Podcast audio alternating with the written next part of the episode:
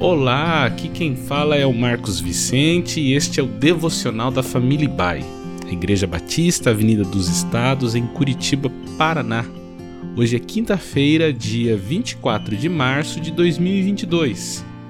Estamos meditando sobre o poder da mutualidade, crescendo no amor uns para com os outros. Iniciamos a semana entendendo que amar exige escolher e que, como discípulos de Jesus, recebemos o desafio de um novo mandamento: amar como ele nos amou. Essa é a verdadeira identificação de um discípulo de Jesus.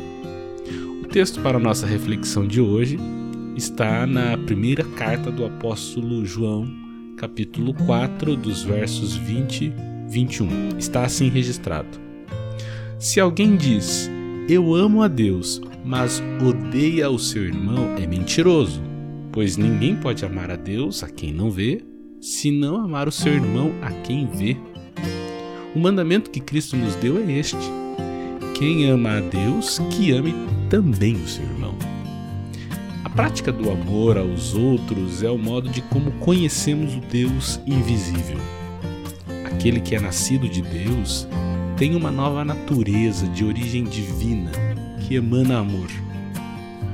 O que demonstra que realmente alguém ama a Deus é o amor concreto ao próximo. Toda devoção que dissermos ter a Deus deve ser crível pelo modo como vivemos uns com os outros. O argumento de João para isso é muito simples. É mais razoável esperar que amemos alguém a quem vimos conhecemos pessoalmente do que amarmos a quem não vimos. Naturalmente, todo mundo sente que é mais provável amar alguém com quem estamos familiarizados do que aquele que é um estranho. Porém, se cremos neste Deus que essencialmente é amor, mas não amarmos alguém que carrega a imagem divina, nós somos mentirosos. O amor ao outro torna verdade a nossa fé. Porque veja, nossa fé não é medida pela devoção que temos a um Deus invisível.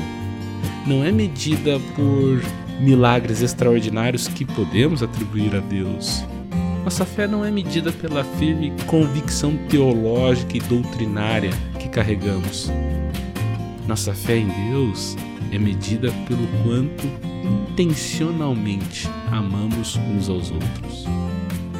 É bem verdade que parece muito mais fácil amar a Deus, afinal, enquanto Deus nos leva a amá-lo por sua infinita bondade, os homens geralmente são dignos de ódio. E é exatamente por isso que o verso anterior do texto que lemos diz: Nós amamos porque Ele nos amou primeiro. 1 João 4,19. A maneira como pecadores como nós podemos participar da verdadeira vida que é o amor é recebendo o amor de Deus e assim aprendendo a amar uns aos outros. As pessoas que estão postas ao nosso redor são instrumentos de Deus para a proclamação pública da nossa fé. A forma como as tratamos denotam de que natureza somos. Que Deus te abençoe, que seu amor seja transbordante em sua vida.